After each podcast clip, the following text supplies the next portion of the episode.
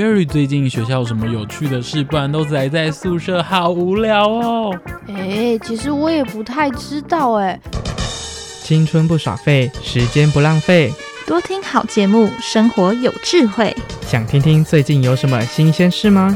欢迎收听四大校园周报。青春不耍废，时间不浪费。多听好节目，生活有智慧。欢迎收听慈大校园周报。大家好，我是校园主播袁松杰。大家好，我是校园主播郑俊良。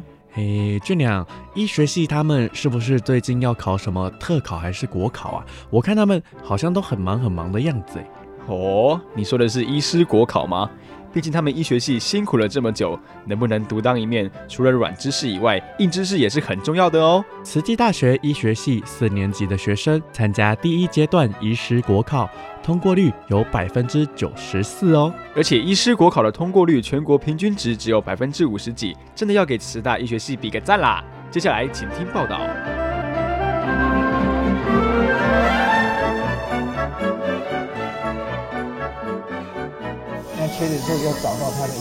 老师详细的操作解说，确保学生们都能理解后才展开手术练习。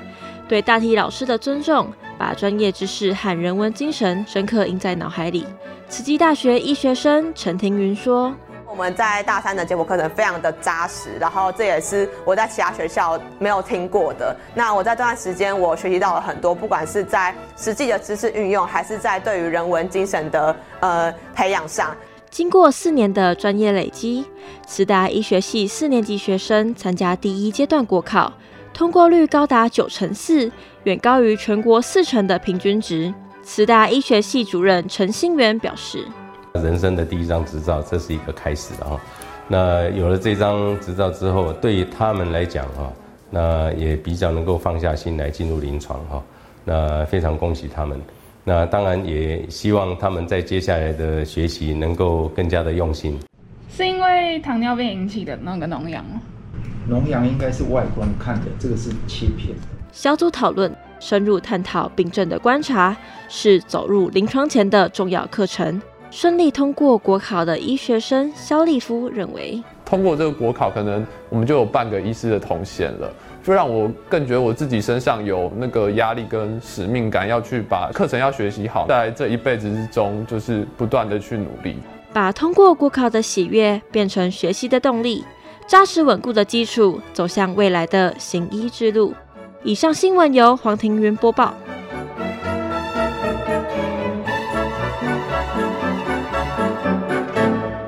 哇，真的要恭喜通过的同学，也预祝接下来的考验也都能势如破竹，金榜题名。慈济大学这么多优秀的青年，都是未来国家的力量。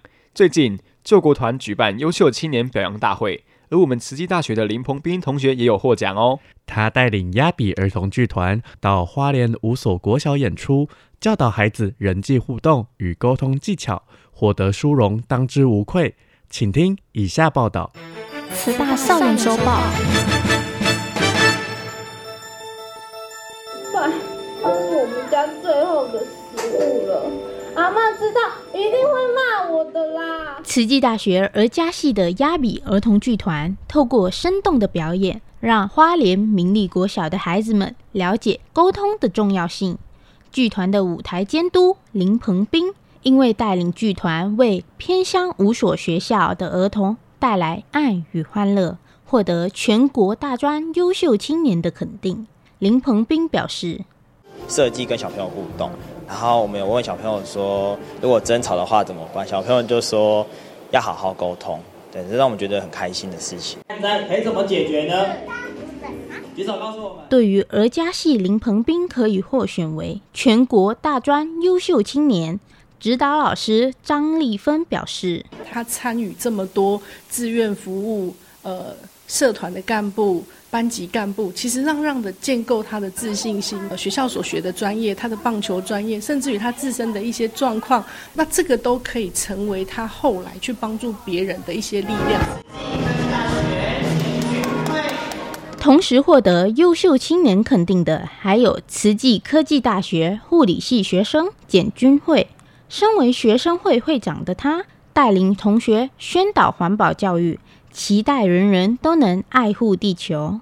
简君会说：“捡垃圾进餐进山之外，二手的材料，那制作一些议题的标语，或是说海报，让民众可以知道减塑啊，自备环保餐具。期待慈济教育事业培养出来的优秀青年，持续以热情及勇气，发挥青年影响力。”成为推动社会进步的发动机。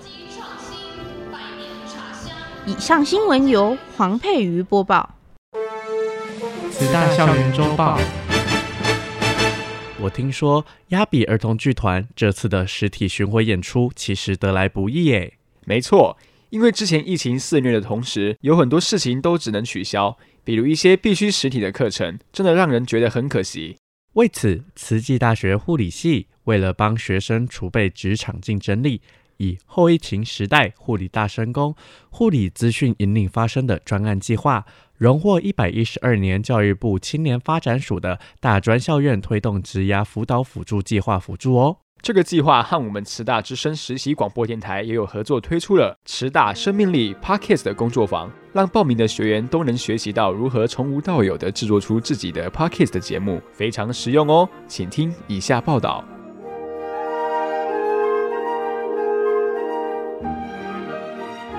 为护理系学生储备职场竞争力。慈济大学护理系以后疫情时代护理大神功护理资讯引领发声，获得一百一十二年教育部青年发展署大专校院推动职涯辅导辅助计划补助。计划主持人护理系欧阳安琪老师表示，台湾还有部分民众对于健康资讯的阅读有困难，希望透过广播提供民众正确的健康宣导，并从过程中培训护理系学生制作广播节目，增强沟通表达能力。欧阳安琪老师已经是第五年执行该项计划，每年的主题不同，透过与不同科系的合作，增加同学的横向连接能力外，也从自我兴趣探索等认识自己的优势技能，未来如何运用这些优势在职场发挥。而今年计划主要与慈大传播系和慈大之声实习电台合作，共同举办广播工作坊和开设带状广播节目。原本在医院或社区。护理人员可以一对一或一对多的传达卫教讯息，但现在透过广播却能不限地区、时间、人数分享健康知识。欧阳安琪老师说，借由主持广播节目，学生必须搜集资讯并加以分析转化，再以浅显易懂的方式传播出去。这是我们希望学生从这项计划中获得的能力。因此。护理系与慈大实习电台合作，共同举办了慈大生命力 Podcast 工作坊，从认识 Podcast 现况、构思节目、为节目定位企划、上架流程等一一介绍。目前由护理系一年级周胜纯同学制作的相关护理节目，也正在紧锣密鼓筹备中。周胜纯同学表示，自己目前才大一，还是护理小白，很多专业术语都还很陌生。来宾讲述的内容，如果他听不懂，代表民众会更陌生。而他就是要把原本复杂的概念，以简单却不过度简化的方式呈现给听众。三十分钟的节目，往往需要耗费周胜纯四到五天的时间才能完成。嗯，讲实在，参加那个工作坊，第一个是从宛志平老师他们讲的一些怎么去从一个小小的一个主题发展出很多个单元。通常来说，我们想到一个主题，那就可能就是一个。但是它其实我们可以再从那个主题再分为八个单元，像是我今天讲，像是我们讲护理师，那我们护理师可以分成哪种单元？第一个我们可以讲医院环境，第二个我们可以讲上对下，医生跟护理师他们到底是怎么样的关系？第三个医病关系，可以讲很多东西，你可以从一个简简单单的小东西可以分出很多个单元，所以这是我在那堂课所学到的东西。然后除此之外也学到了。制作 podcast 的过程跟他的一些方式，可能保持要怎么样的特质啊，或者是一个好的 podcast 该怎么样的去制作，它的流程是怎么样？所以对我来说，上那个 podcast 的课程，所以我觉得非常的有效。周胜纯同学已经在慈大之声有固定的节目，还常邀请慈大护理系毕业校友分享，让大家更了解未来工作项目及各种职场情形。而协助制作广播节目的护理系李彦范老师表示，现在大家会从 YouTube、Podcast 甚至其他媒体去获得资讯，透过留言互动，可以更了解大家对健康资讯的需求。所以，学生从制作节目中思考如何访问人、设定题目、营造访问气氛等，就是很好沟通技巧的训练。未来在职场，他们也需要跟病人、同事、上司等沟通。了解如何在表达意见时，也能知道自己的立场和角色。在这个求新求变的时代，如何让学生在护理工作里找到自己有兴趣的领域，发挥专业的力量？护理系欧阳安琪老师表示，期待透过该计划陪伴同学找寻未来的职场和兴趣。以上新闻由袁松杰播报。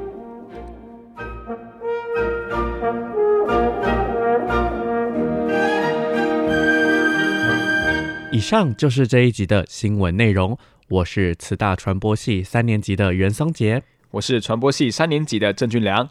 欢迎继续收听校园聊天室。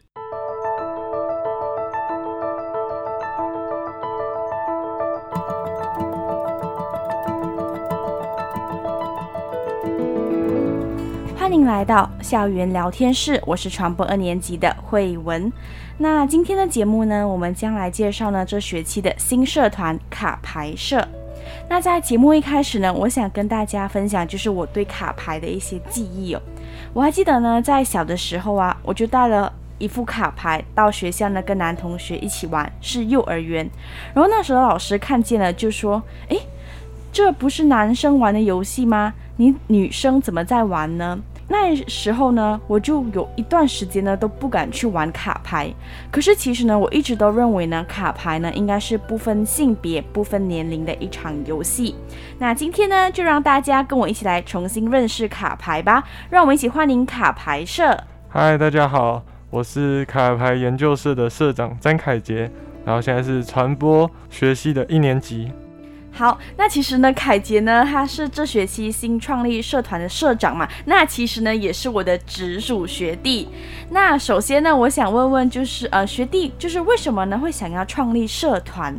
主要是因为我觉得，既然来到大学，在这四年的时间，我希望可以就是不要空过这四年的时间，我想要运用这四年的时间做更多有意义的事情。而我认为创立社团其实。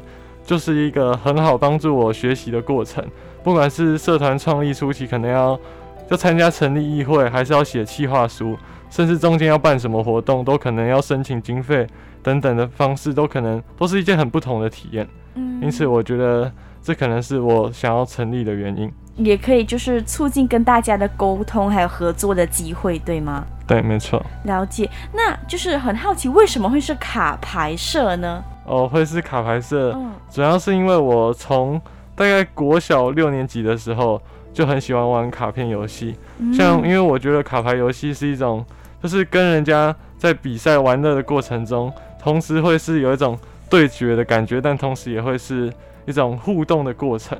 像我从小的时候就会跟我的表哥，每次只要回假日的时候，就会拿起那一叠卡片，嗯，然后就开始一起玩，所以我觉得这像是陪伴我从小到大的一种。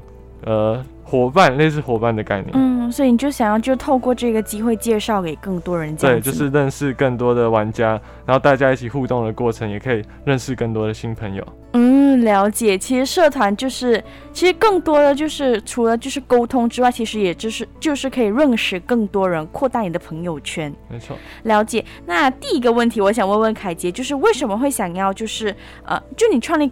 卡牌社嘛，那你可可以跟大家分享一下卡牌社的宗旨吗？呃，我们社团的卡牌社的宗旨其实是希望在玩家切磋的过程中，可以思考如何根据有限，因为卡片都会有卡片效果，嗯，那由根据这些效果排列出得胜的方程式，同时也可以培养胜不骄、败不馁的精神，然后在游戏的过程中还要加深与朋友之间的友谊。我想这就是我们社团成立的宗旨。嗯，了解，就是更认识卡牌游戏。没错。可是因为其实我本身呢对卡牌游戏呢蛮陌生的。嗯。我知道有一个最出名的是什么 Uno，对吗？没错。好，那这样子的话，其实你们社团除了 Uno，还会有什么卡牌之类的游戏设计吗？呃，我们社团的卡牌游戏其实更多的一部分比较像是策略性的卡牌游戏。嗯，像我不知道学姐有没有听过，就是游戏王，你有听过吗？没有。好，没关系。就是我们这个社团的卡牌游戏，像乌龙，它那个比较像是桌游型的游戏，嗯，就是一副牌，然后四五个人大家一起玩。嗯，但是我们这个卡牌游戏的卡片，它的 range 是比较大。像我们最近在玩的是叫做先导者，它主要就是一副牌，然后有各种系列的卡片，嗯，我们可以用那些卡片自己组一副自己的牌，然后会是两个玩家，主要是以两个玩家又互相用自己组的牌，然后进行对战，所以它比较多的是。可能想你组牌的过程，嗯，还有因为你的牌是自己组的，所以你的游玩的方向，还有你的想法都会是自己设计的。因此，我们觉得这样在玩的过程中，它的思考范围 range 会比较大，然后游戏体验可能也会比较深。了解，这样子很刺激耶。没错。那这样子的话，你们是会因为你们社团嘛，就要玩游戏，可是不一定每一个参与的社员都会呃，就是玩卡牌游戏。那这样子，你们会有请指导老师之类的吗？呃，我们现在正在努力的请指导老师的部分，嗯，但是就算没有指导老师的方式，其实我们就是我们自己一开始只要入社的人，我们一开始就一定会先教卡牌游戏基本要怎么玩，嗯，而且我们会选择先导者这款游戏，主要是因为他要学会这款游戏其实非常的简单，因为就像我那个时候跟我们的就是学校那边的老师讲的时候，我就有说过，以我从小到大的经验，我教别人玩这副牌。大概基本上只要五到八分钟就可以教会一个人懂这个游戏的规则。然后如果要到进阶到更厉害的话，大概可能一个小时到两个小时，他基本上就已经知道整副牌的玩法跟运作运作的过程。哦，所以就是代表他们只需要上一堂课，可能几分钟、一个小时里面就可以学到很多知识，这样子。对。哦，好好哦。那这样子，其实因为刚刚你有说有宣导者这个呃卡牌游戏嘛、嗯，那还有其他的吗？呃，我们目前是以这个当做入门的门槛，嗯，然后之后如果玩到一定的程度的话，我们可能再来也会进阶到像是游戏王，嗯，然后或是其他更多的策略性卡牌游戏、嗯。但是为什但是为什么这些都摆到更后面？是因为这些的玩法，像游戏王，它可能就比较讲究逻辑、嗯，它基本上先导者主要是一套牌，你组好一套牌，但主要以，因为它比较像是将军对部下的概念、哦，所以基本上你只要记得将军、嗯，整副牌大概就可以这样操作。对，但是游戏王比较像是一副牌四五十张，每一张的效果你都要很熟，嗯、它比较像是逻辑就是。A 套 B 套 C 要怎么组合？嗯，这个就比较需需要你对牌的了解跟你的脑袋思考要更多方面。哦，就灵敏性、敏捷性，对对对对。哇，感觉要很聪明哎。呃，没有没有没有。可能在这学习当中，本来可能比较我，因为我本身可能比较迟钝，那我可会不会去学？那我反应慢慢的也变灵敏，可能也帮助我在其他方面的学习上。没错，我觉得其实就像我小的时候，我爸妈都说，可能就是因为玩这卡片游戏的关系，嗯，所以因此对我的逻辑思考就会比较清楚。哦，有时候思考像一个点，还是讲话的时候，你就比较更懂得层次分明。哦哦，了解，就是应该先说什么，再说什么，那个逻辑跟排序？对对对，因为玩卡片其实就是搭配的。这一张再配这张再配这张，其实就是帮助你脑袋训练这种方式。哦，了解。哎，这样子卡牌游戏真的蛮特别的嘛。对。那我想问问，就是呃，学弟，就是因为刚刚你有说，就你们其实会先教他们一些入门的一些游戏嘛，比如宣导者。嗯。那这样子是不是你们对你们的社员没有一些，就是他们要加入社团没有一些规定和要求呢？呃，我们对他们加入的门槛基本上，因为我们。已经是选择最简单的游戏，嗯，因此我们加入门槛基本上，只要想要学习，只要觉得可能觉得目前的大学生活没有很有趣，嗯，想要只要想要乐于参加的话，每个人都可以。我们不太有什么基本的门槛。嗯，了解，就，就是有兴趣最重要，最重要。感觉很多社团都这样子哎。对啊。好，那其实因为我们本身是 High Talk 播客社嘛，也是在呃，就是上学期呃，就一开始的时候也是刚成立的，所以那时候呢，我们在准备就是呃，社团成立的过程呢，感觉蛮有挑战，蛮辛苦的。那我想呃，问问问学弟，就是你可以跟大家分享一下，就是你在呃这社团成立这过程中，你们都做了哪些准备吗？哦，就像我们一开始社团在筹备成立的时候，我们最一开始就从，因为就像学校的流程，一开始就要先找二十个人帮你联署。嗯、那个时候其实就蛮大的问题，就是你要想办法找到二十个人帮你签联署单。嗯、然后再来就是后面就是因为你每天要办一个活动，嗯，学校可能就是他就要先看你的活动需要做什么，嗯、所以你就要先要列说这个活动要做什么事情，然后地点，然后只要活动内容，甚至是人数什么的。所以就开始，我就一开始可能我们平常想活动就是想到就去做，嗯、可是现在就变成你要提早先计划好全部的流程。对，要整学期的你都要先想。对，我觉得这对我们来说就是一个蛮大的挑战。嗯，了解。其实这样子的一个就是呃计划表，就是为了让学校。可以看得清楚，哎，到底要给你们多多少预算，对吧？嗯，没错。嗯，了解。好，那这样子，其实在这呃成立的过程中，到目前已经成立了，那其实你们有遇到什么挫折或者是挑战吗？呃，挫折或是挑战，我们目前可能最近正在面临的挫折，就是因为其实卡牌游戏。还是属于比较小众的东西，嗯，没错。所以我们现在就是在想要拉拢更多的社员，嗯，然后要教会更多人玩这个卡片游戏。我们也还在这方面还在思考要怎么做，嗯、不管是我们的宣传、我们的活动啊，嗯、还是我们招更多的人，我觉得这这方面就是我们最近正在努力的目标。嗯，其实我有一个想法，就在宣传方面的，就是因为怎么说，确实是很难找人社团 社团的成立，我们也是，所以可能你们可以好像发 email，发 email。给每一个学院的可能助教这样子，请他们发 email 给他们的呃学生，或者是你们就直直接发 email 给那一些学生。哦，嗯，对对对，因为好像我们学校的 email 就是你打那个学号，或者是你打一一零，然后可能是比如说传播是五一二嘛，嗯、那五一二它就出来很多的学号，那你可能就复制。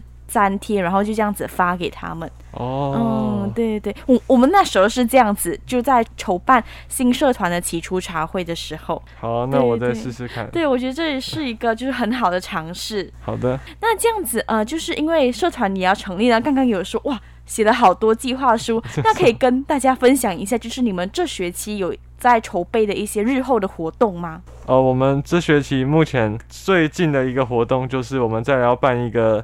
体验会哦，然后我们体验会的内容基本上就是让大家一起来玩玩看，实际玩玩看。因为我们用讲的，可能大家还是不太懂，但是当他实际的操作的过程中，他可能就真的可以慢慢的体会这个卡片游戏的乐趣在哪里。哦，了解。然后我再来的第二个部分就是，我们再来还会有一个，就是因为当大家开始有更多的社员，然后开始比较熟的时候。我们再来就会办一个叫做“其中”的社内大赛。哇，比赛哦！对，我们想要 用让他们体验一下，因为玩这卡牌游戏基本上都是两一对一对战嘛，嗯、所以我而且玩到后来基本上就会玩到比赛，嗯、所以基本上我会想要办一个“其中”的，就是社内大赛。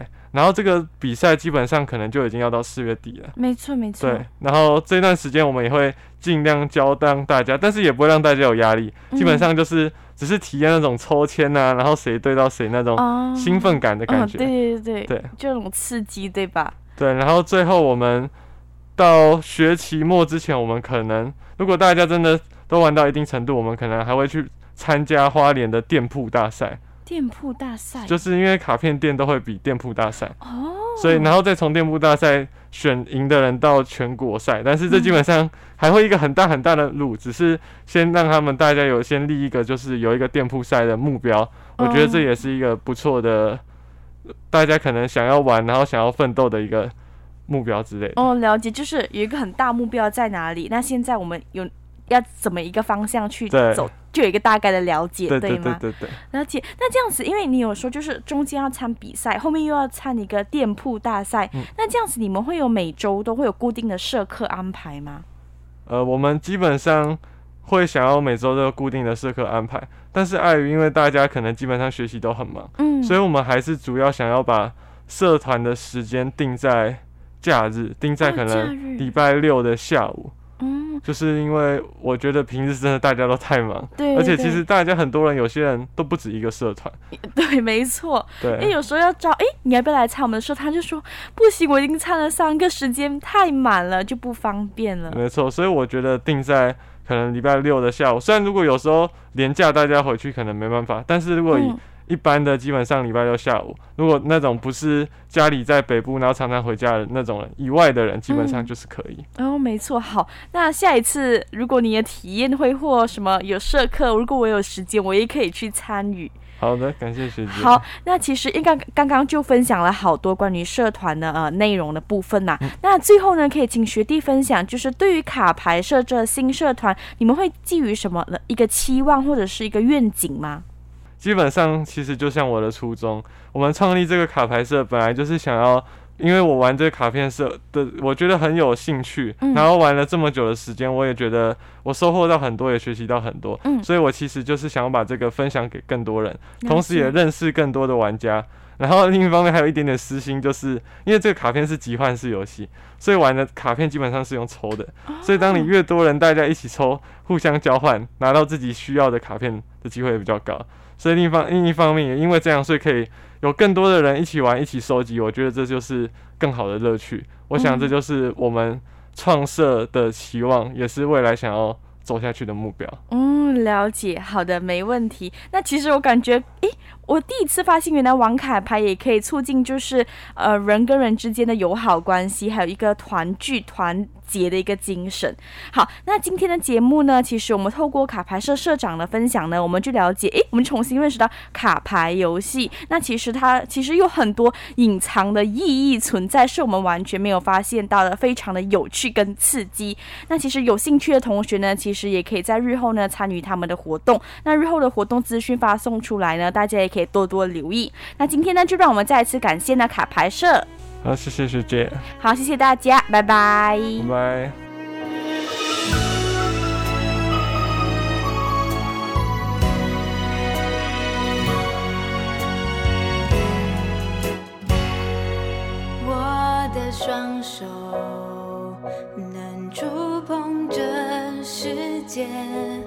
我的双脚能让我往前追。我的眼睛看见了缤纷的色彩，我能听得